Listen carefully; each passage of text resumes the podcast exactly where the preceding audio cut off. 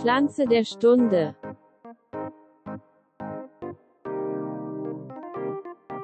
Herzlich willkommen, meine Damen und Herren. Herzlich willkommen zu Ihrem Lieblingspodcast Nu Skizzengarten Ede. Eine weitere Pflanze der Stunde erwartet Sie und äh, wir sind bei Folge 81 angekommen und 81 Folgen bin ich stolz, froh und glücklich an seiner Seite moderieren zu dürfen. Ronny, bist du da? Auf jeden Fall bin ich da. Leider nur aus der Ferne und äh, ja, via Internet zugeschaltet. Aber immerhin, ich bin da, ich kann dich sehen. Ähm, und ich freue mich natürlich sehr darauf zu erfahren, was du uns heute wieder für eine wunderbare Pflanze der Stunde mitgebracht hast. Ich äh, bringe dir heute eine Pflanze mit, die ich äh, tatsächlich, wir nehmen äh, an einem Nachmittag auf, äh, heute Abend noch in die Erde bringen werde. Und zwar Oh. ist es so, dass es mir tagsüber aktuell zu heiß ist und den, den Pflanzen, die ich vorgezogen habe, äh, ist es auch zu heiß vermutlich. Daher entscheide ich mich dann heute Abend dann so um 8 Uhr nochmal loszugehen und die letzten zwei Stunden Licht zu nutzen. Lass mich, es sind Eisblumen. Genau. Ja, sehr ja. gut. Und damit ist die Pflanze gewusst. der Stunde beendet.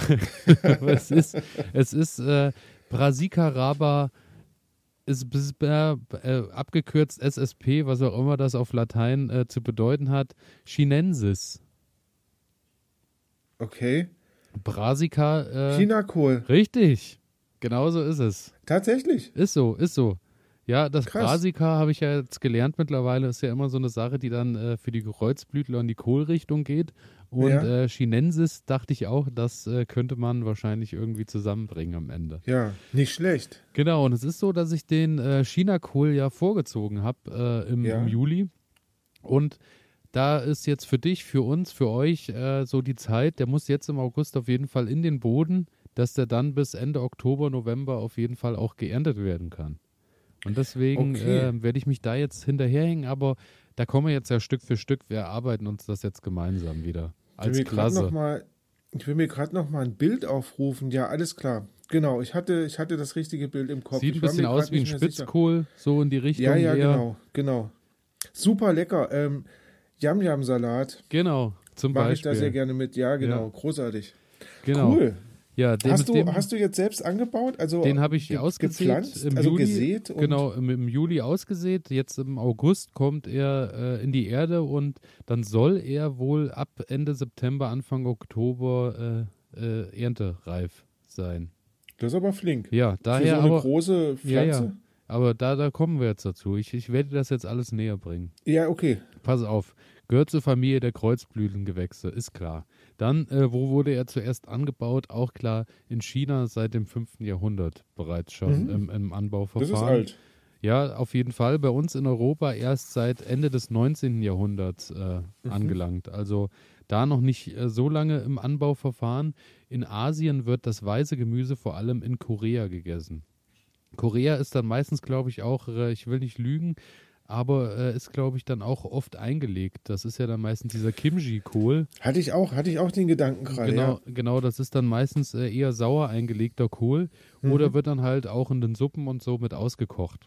Mhm. Das ist natürlich auch eine Möglichkeit. Ansonsten, du hast schon gesagt, äh, vom Aussehen her, ähnlich wie der Spitzkohl, ist so ein zylinderartiger Kohlkopf, äh, der von hellgelb bis hellgrün ungefähr äh, irgendwo Mhm. sich auffällt in Genau. der Farbpalette.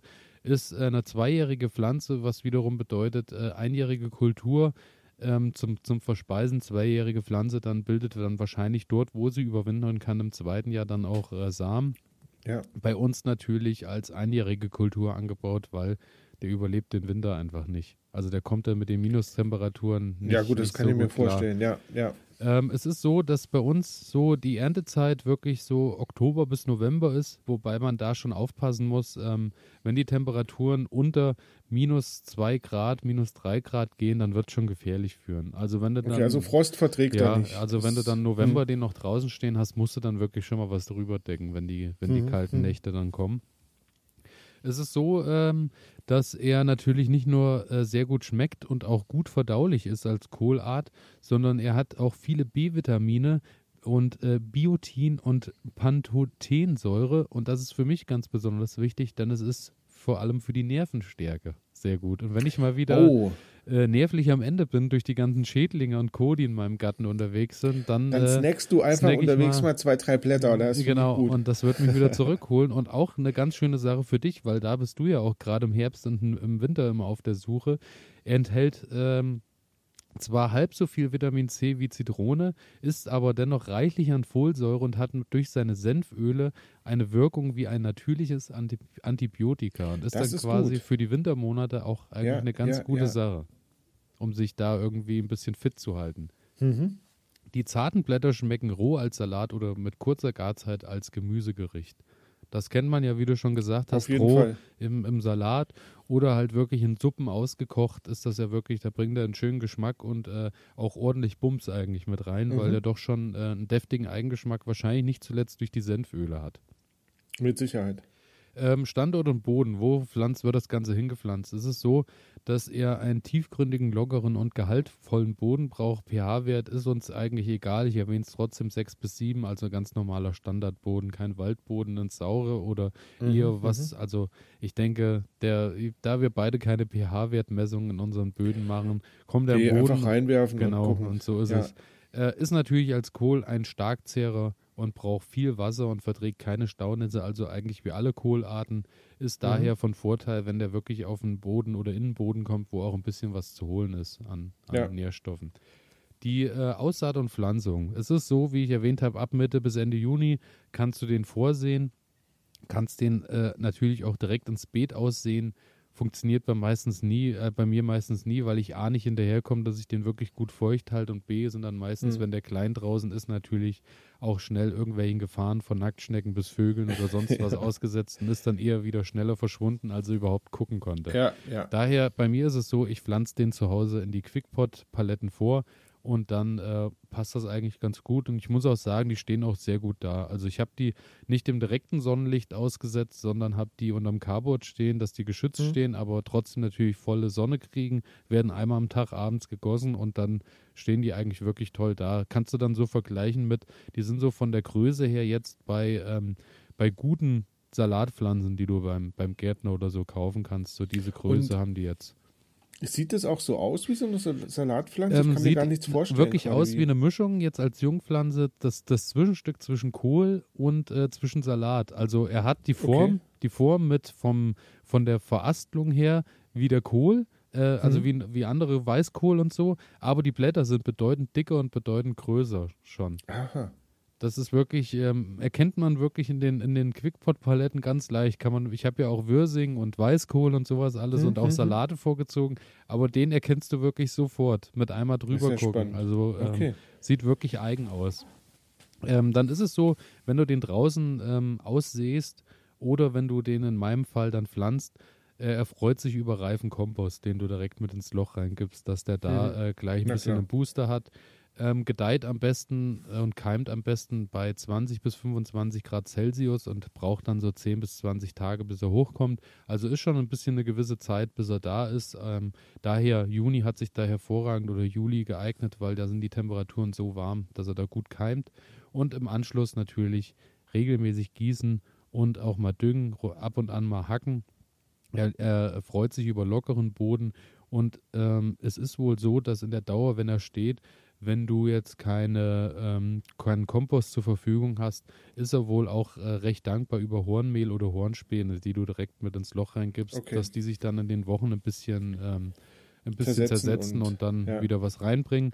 Und ähm, ansonsten auch wiederholte Gaben von Brennnesseljaure bekommen, dem Chinakohl sehr gut, aber wir hatten letzte Woche drüber gesprochen. Das ist du ja erinnerst spannend. dich.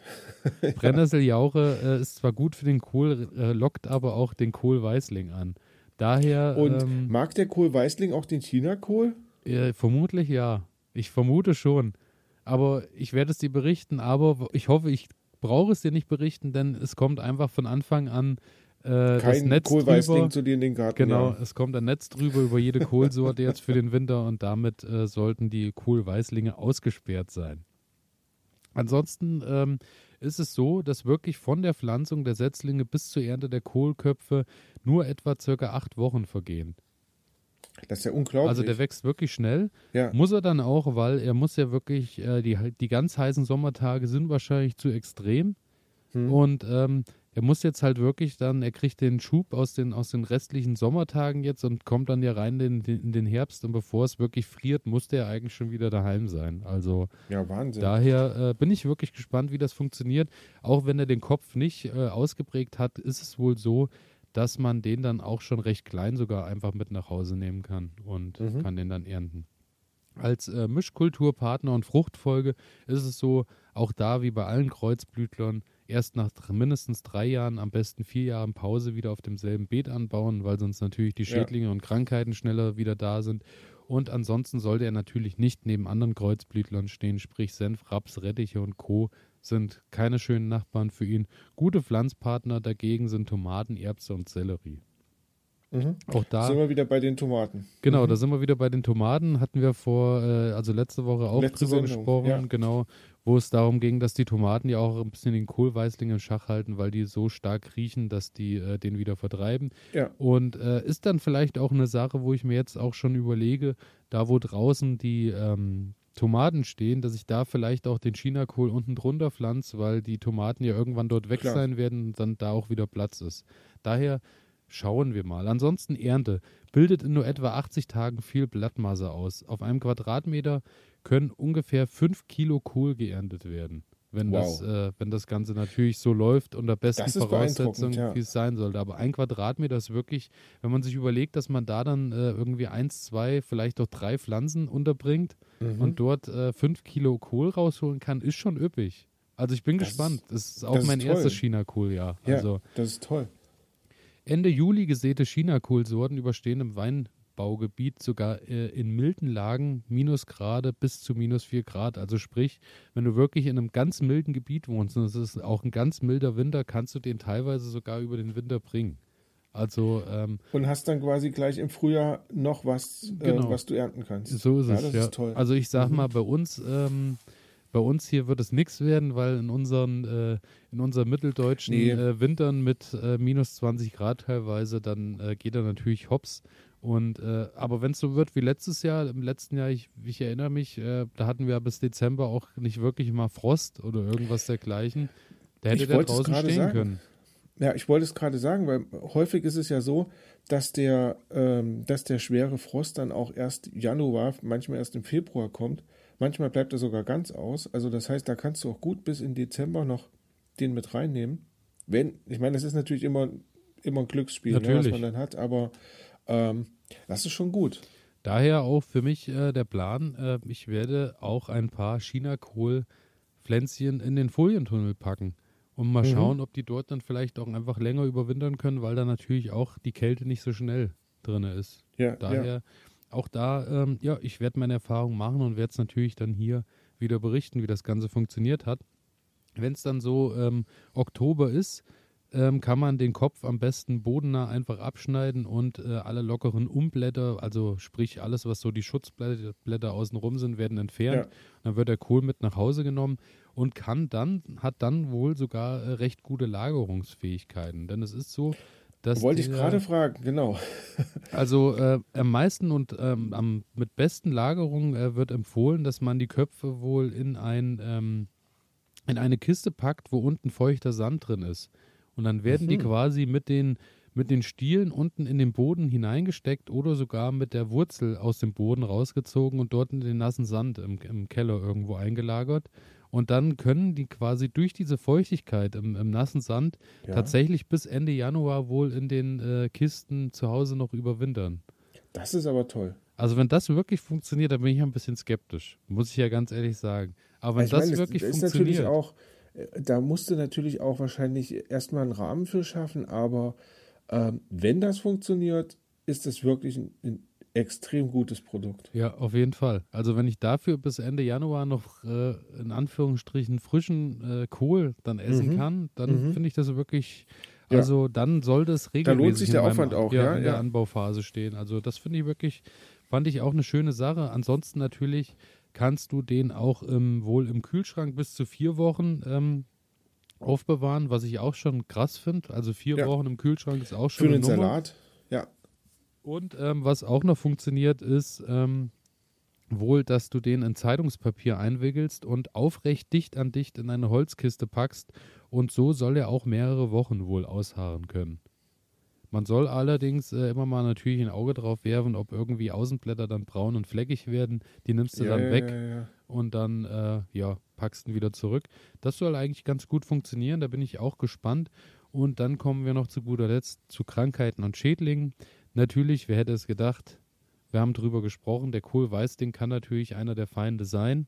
Ob der dann Okay. natürlich lieber zum, zum Weißkohl oder zum Würsing übergeht, bevor er zum Hm. Chinakohl geht, das äh, bleibt abzuwarten. Aber ansonsten gibt es wohl noch eine, ähm, äh, den, den Klassiker, äh, die Kohlhernie, Hernie, Ja. äh, Schleimpilzerkrankung und ähm, diese befällt oft vom Boden aus die Pflanze, daher immer strikt Fruchtfolgen einhalten und Anbauphasen äh, quasi dann auch ein bisschen schauen, dass Kreuzblütler wirklich äh, nur alle drei, vier Jahre auf demselben Boden kommen.